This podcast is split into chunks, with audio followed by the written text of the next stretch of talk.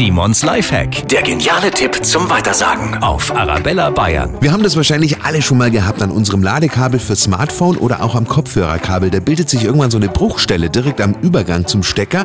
Meistens brauchen wir dann ein neues. Aber es gibt einen Trick, wie wir diese empfindliche Stelle am Kabel etwas robuster machen. Wir nehmen einfach eine kleine Feder aus dem Kugelschreiber und die wickeln wir um das Kabel rum. Das ist ein sehr guter Schutz und dann ist es gleich etwas stabiler und bricht nicht so schnell.